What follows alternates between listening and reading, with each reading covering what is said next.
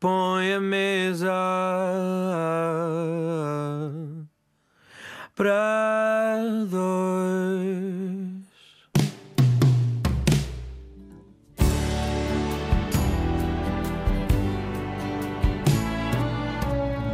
Olá, boa noite, bem-vindos ao Mesa para Dois. Eu sou a Karina Jorge e hoje convidei o Carlos Malvarez para jantar comigo, ator em múltiplas facetas, locutor e dobrador, adoro dizer Locutor? isto. Dobrador também és um pouco locutor. Ah, sim, às vezes faço locução, é Tu verdade. fazes locução, não comeces já a mentir às pessoas assim que começamos. Dobrador, não é? Que também faz parte desta parte da Faz locução. parte.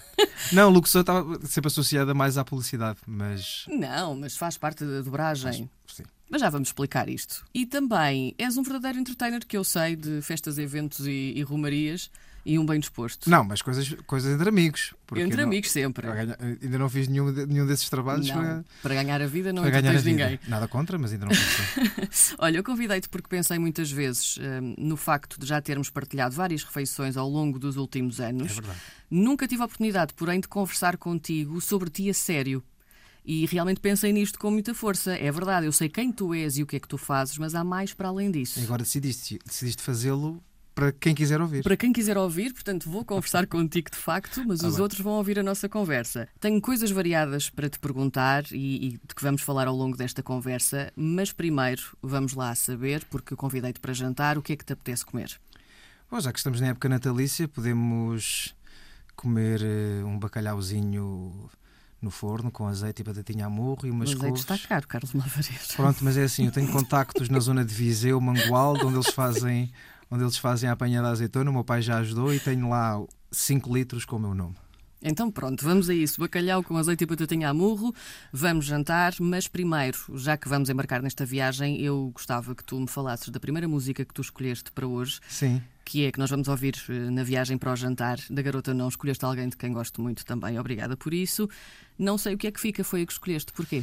Sim, bom, quando tu me perguntaste que músicas é que eu gostaria de partilhar, eu fiquei eh, um bocadinho sem saber para onde é que me virar, porque eu gosto de muita coisa e quer dizer, fazer a escolha era sob que filtro era, para mim era impossível, mas como estamos nesta rádio, achei que seria bom difundir um bocadinho de música portuguesa e decidi escolher esta música porque eu acho que hum, é uma música muito feliz, mas tem uma história muito particular eh, comigo que foi eh, eu ouvi esta música, a música tem uma participação do Cholage Uhum.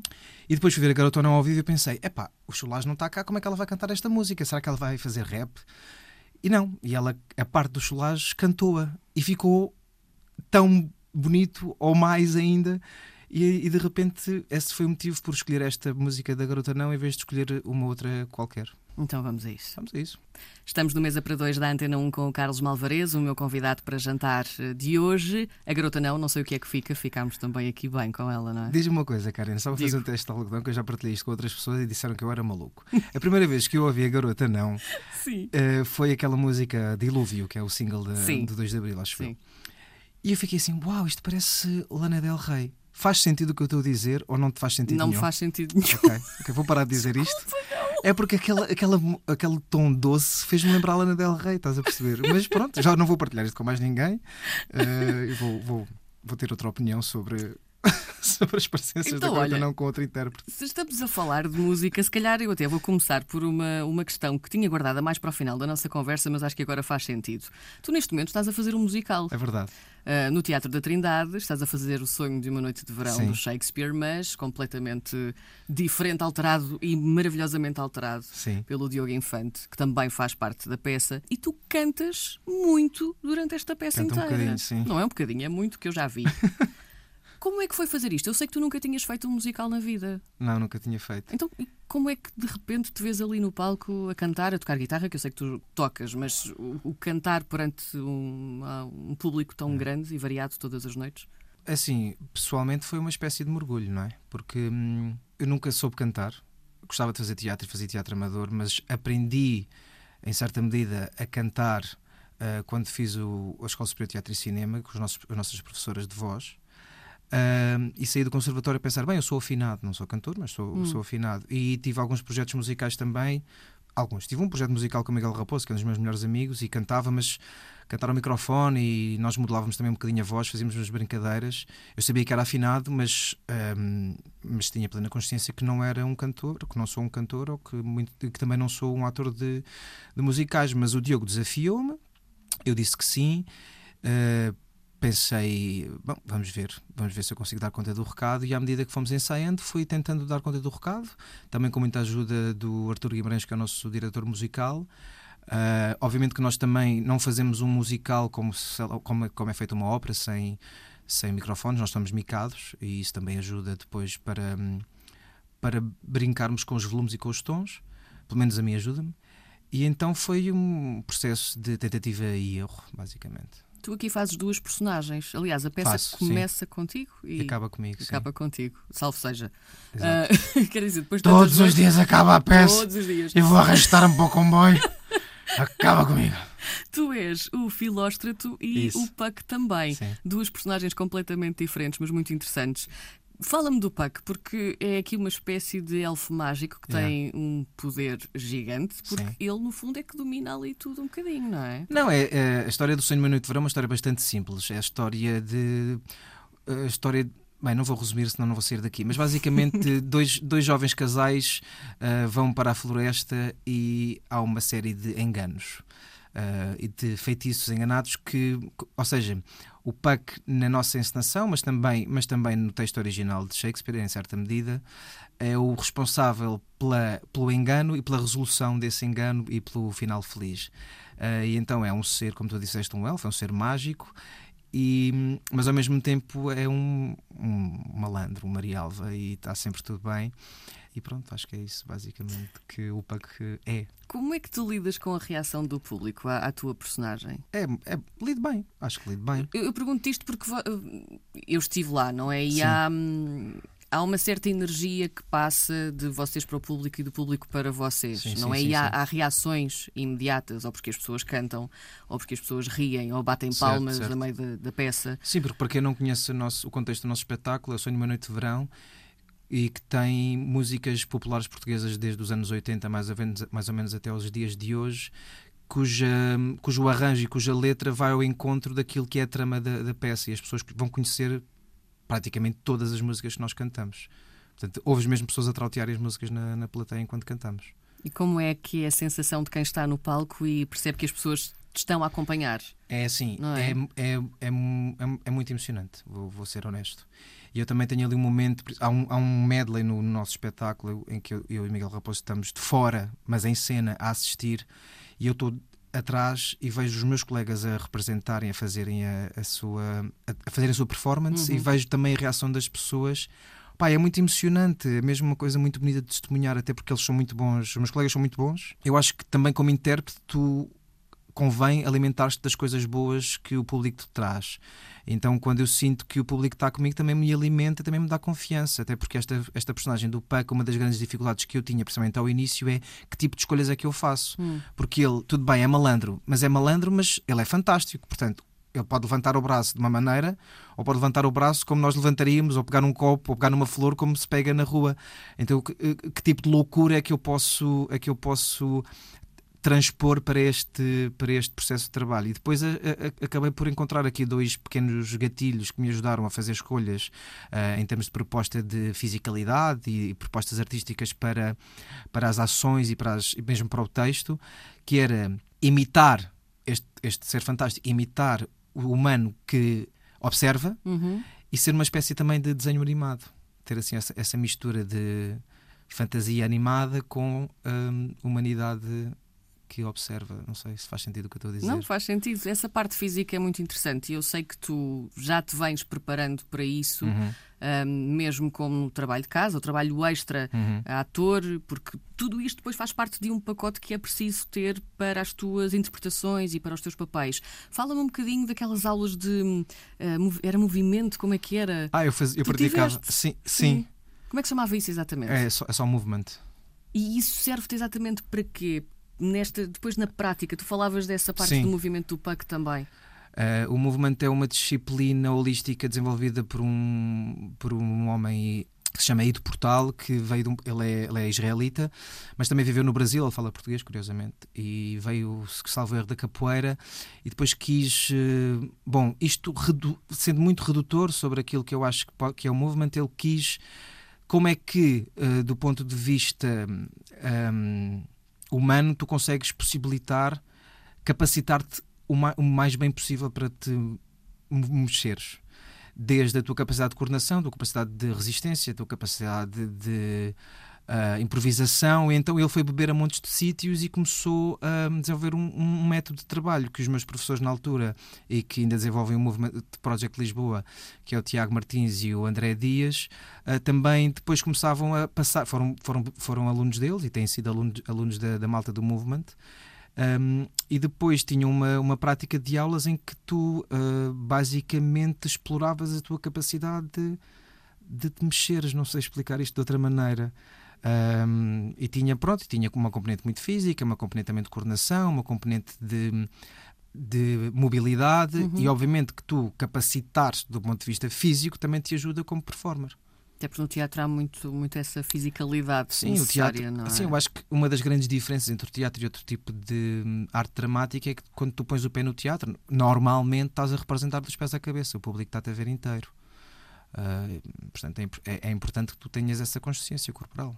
Tu há pouco falavas da emoção que sentias do público, deixa-me partilhar contigo. E esta parte eu vou revelar só aqui um bocadinho de quando tu cantas o pó de arroz do, É a do, primeira música. do Carlos Paião. E foi- eu logo aí fiquei, meu Deus, eu não o vou aguentar, porque eu adoro Carlos Paião e o pó de arroz é, é algo que me tira assim um bocadinho hum, de, de mim mesma. Por isso foi a música que eu escolhi para nós hoje. Oh, que bom! Vamos ouvir o Carlos Paião com o pó de arroz. Já pusemos um bocadinho de pó de arroz com o Carlos. Paião, o único. Falavas-me aqui um bocadinho em off e achei muita graça que foi difícil para ti apanhar esta, este tom. Sim, acho que esta, esta foi e ainda é a música com a qual eu tenho que estar eh, mais concentrado e, e preparado, porque era uma música num tom, apesar da minha voz ser tendencialmente aguda, era um tom bastante agudo, o tom original do Carlos, do Carlos Paião, e acabamos de fazer um arranjo também que me permitisse cantar eh, mais ou menos agudo, que fosse ao encontro daquilo que é a sensação da música, eh, e também para depois fazermos outra- os outros arranjos com. Acho eu que foi por isso que também baixamos um bocadinho o tom. Os outros arranjos com, com o coro, que depois mais tarde acompanha durante a música. Quando é que tu percebeste que querias fazer de outras pessoas? Ah, ah, isso eu não sei. Acho que fazer- acho, eu acho que isso é, muito honestamente, eu acho que isso é transversal a toda a gente. Hum. Não acho que não há nenhum de nós, se calhar, há, mas acho que não há nenhum de nós que em certo momento decida adotar determinado tipo de feitio ah, de acordo com a circunstância. Eu acho que, imagina, nós estamos muito cansados e vamos ao supermer- supermercado. Podemos optar por ser um bocadinho mais sisudos ou podemos optar por ser um bocadinho mais simpáticos. Isso faz parte de habitares, eh, habitares outros, outras pessoas que, que tu tens em ti. Nós somos eh, tendencialmente seres muito contraditórios. Mas respondendo à tua pergunta sem fugir, hum, eu sempre gostei muito de fazer, de fazer teatro. Era uma, era uma, era uma atividade extracurricular que me acompanha mais, a, a sério mais ou menos desde os 12, 13 anos. Eu até me lembro uma vez que os meus amigos de. que eu sou de Alfragide, os meus amigos de Alfragide fomos jogar à bola a um clube e correu bem o treino, eu gostei de jogar à bola. Depois no dia a seguir eu não fui porque tinha, tinha teatro. E perguntaram, então e aquele vosso amigo que veio ontem? Ah, não, ele, ele decidiu, optou por outras atividades extracurriculares. E ele, mas quais? Teatro. E toda a gente na- no ringue, no ringue a rir-se, que o outro podia jogar à bola e está no, e está no teatro. Mas eu lembro que já naquela altura, entre ir jogar à bola para aquele clube ou perder a oportunidade de fazer teatro com aquela malta que foi onde eu comecei, a, a escolha era bastante hum, clara para mim mesmo, com 13 anos na altura. Mas o que é que te deu o clique inicial? Porque todos nós temos aqui algo que nos leva àquilo que nós fazemos hoje. Sim. Se falarmos por mim, por exemplo, eu, eh, eu tenho a imagem muito viva do meu avô paterno eh, a ouvir rádio na cozinha quando eu era muito pequenina e então eu quis ser como aquelas pessoas que estavam ali dentro e que captavam a atenção Ok, dele. ok, ok. E depois aí comecei então a fazer aquelas é giro. brincadeiras de gravar cassetes e, Yeah, e tudo yeah. isso. Qual foi o teu clique? Porque é que tu percebeste que preferias fazer teatro em vez de jogar à bola, por exemplo? Tu Sim, gostas de jogar à bola, gosto. continuas a fazê-lo, mas ali, naquela altura, A resposta vem, vem no seguimento daquilo que eu disse há pouco, não é? Que, que era uma eh, o teatro sempre foi uma atividade que me acompanhou. E, mas eu sempre tive alguma facilidade e gosto nas disciplinas mais científicas. A minha mãe é médica e o meu pai tirou curso de engenharia. Olha, tirou curso aqui ao lado, no ISEL. E então eu fiz o secundário também na- no primeiro agrupamento e depois entrei, ainda entrei no técnico, em engenharia mecânica. Mas apercebi-me que um, eh, não gostaria de estar num ofício que fosse demasiado técnico, sentia a falta das pessoas. E, e pensei, vou-me candidatar ao conservatório. Se entrar, entrei, se não entrar, eh, logo se vê o que é que eu quero fazer. E mesmo que eu, eu estudo, entre e estudo teatro, vou acabar o curso com 20, 21 anos. Se correr bem, correu. Se não correr, também nem tenho tempo de estudar outra coisa. E então foi assim um bocadinho. Não foi assim uma, uma espécie de gatilho ou de clique. Foi do género: vou, vou, vou arriscar esta, esta decisão de estudar. Depois estudei 3 anos, entrei com, com 18 a fazer 19. Foi, o, foi muito importante para mim ter estudado 3 anos de conservatório, principalmente também por culpa não só do plano curricular, mas do, do grupo de colegas que eu tinha. Era muito heterogéneo entre idades e, e géneros, foi muito. géneros e demografias. Pá, não, e, e, geografias também, as pessoas vinham de vários sítios. Uh, Permitiu-me crescer muito como jovem adulto e depois comecei a fazer teatro e depois comecei a fazer teatro profissional e, e desde aí não mais parei. De todas as coisas que tu já fizeste até agora, e tu tens feito muita coisa entre o teatro, a, a ficção eh, de televisão Uhum. também, o cinema, o que é que te dá mais gozo fazer? O que é que tu preferes? Se, se é que é possível preferir alguma Não, coisa não é possível, aqui. não é possível. Acho que o que dá mais gozo é fazer os projetos que, que estejam bem pensados do ponto de vista intelectual, artístico e humano. Sejam eles em televisão, teatro ou em cinema. O que acontece muitas vezes em teatro, a grande diferença entre, entre as outras expressões dramáticas eh, do audiovisual é que normalmente no teatro tens mais tempo para, para trabalhares o teu objeto artístico e, e na televisão no cinema é um bocadinho mais rápido.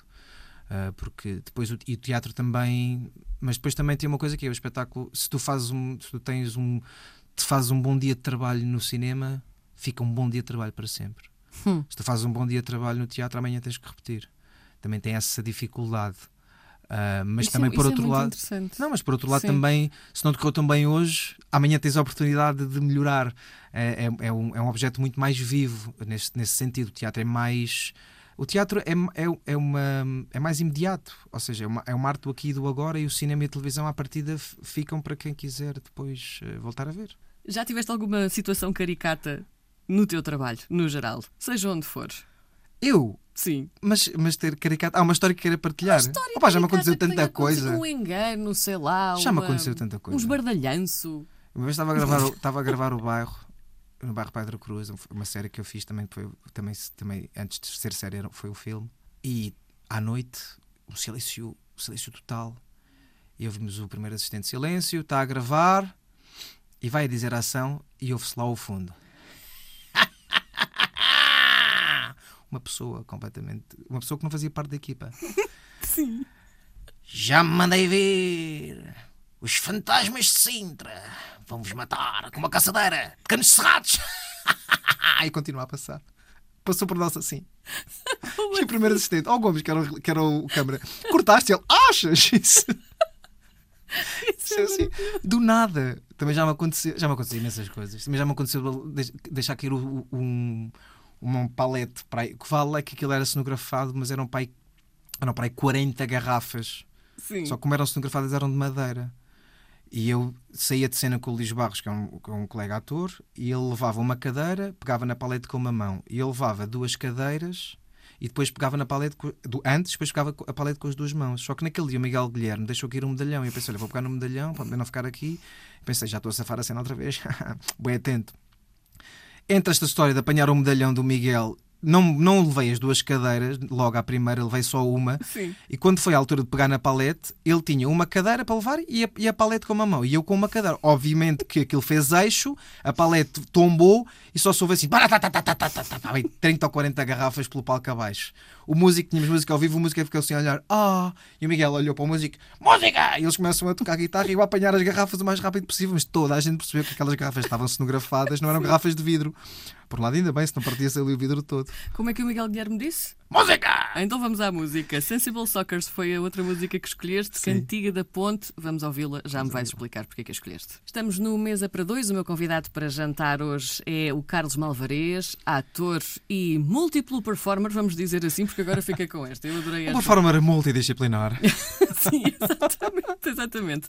Sensible Sockers ouvimos agora com Sim. esta Cantiga da Ponte. Sim. Esta até é uma música bem cinematográfica. Porque é que a escolheste? Ah, olha, se calhar é por isso mesmo, acho que ela traz um, uma melancolia e ao mesmo tempo uma esperança, não sei explicar. Eu, o Sensible Soccer acompanha-me normalmente à noite. Uh, quando saio do teatro e ponho os meus fones e, e, não me apetece prestar muita atenção às letras, então ponho às vezes músicas mais instrumentais, que é o caso de Sensible Soccer, e esta música é qualquer coisa, cantiga da ponte, tem qualquer coisa de passagem de, de uma margem para a outra, e, e, a própria música tem essa sensação. A música, não, não digo que tenha um crescente, se calhar tem, mas tem a música tem assim uma, uma, uma pequena mudança a meio, quase como se tu passasses para a outra margem também é um bocado o caminho da tua migração pendular, não é? Do, tra do trabalho para casa, para o conforto, porque a música acho que fica um bocadinho mais alegre, ao mesmo tempo que mantém essa, essa melancolia.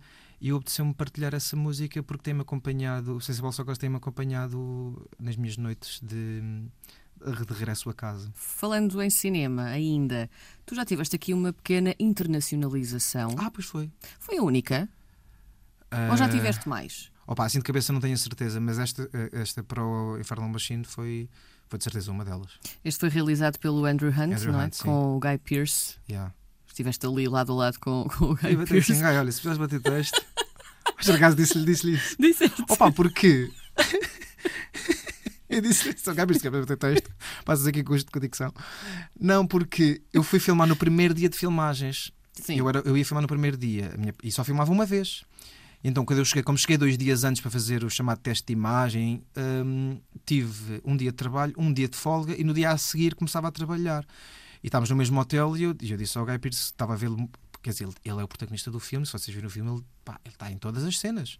Eu disse: Olha, Guy, se precisares de ajuda a bater texto e a decorar, e ele disse: Sim, na boa, eu também acho que estou preciso estar um bocadinho sozinho, mas se precisar, digo. Depois não precisou, mas, mas disse-lhe essa, fiz-lhe essa, essa pergunta, porque acho que ajuda a bater texto com outra pessoa. Especialmente Vocês... quando não tens muito tempo a decorar. Sim, sem dúvida. Vocês foram filmar para onde? Uh, o filme, uh, a trama passa-se no sul da Califórnia. Uhum. E como a geografia do sul da Califórnia é equiparada ao do, do, Algarve, do Algarve, filmamos no Algarve.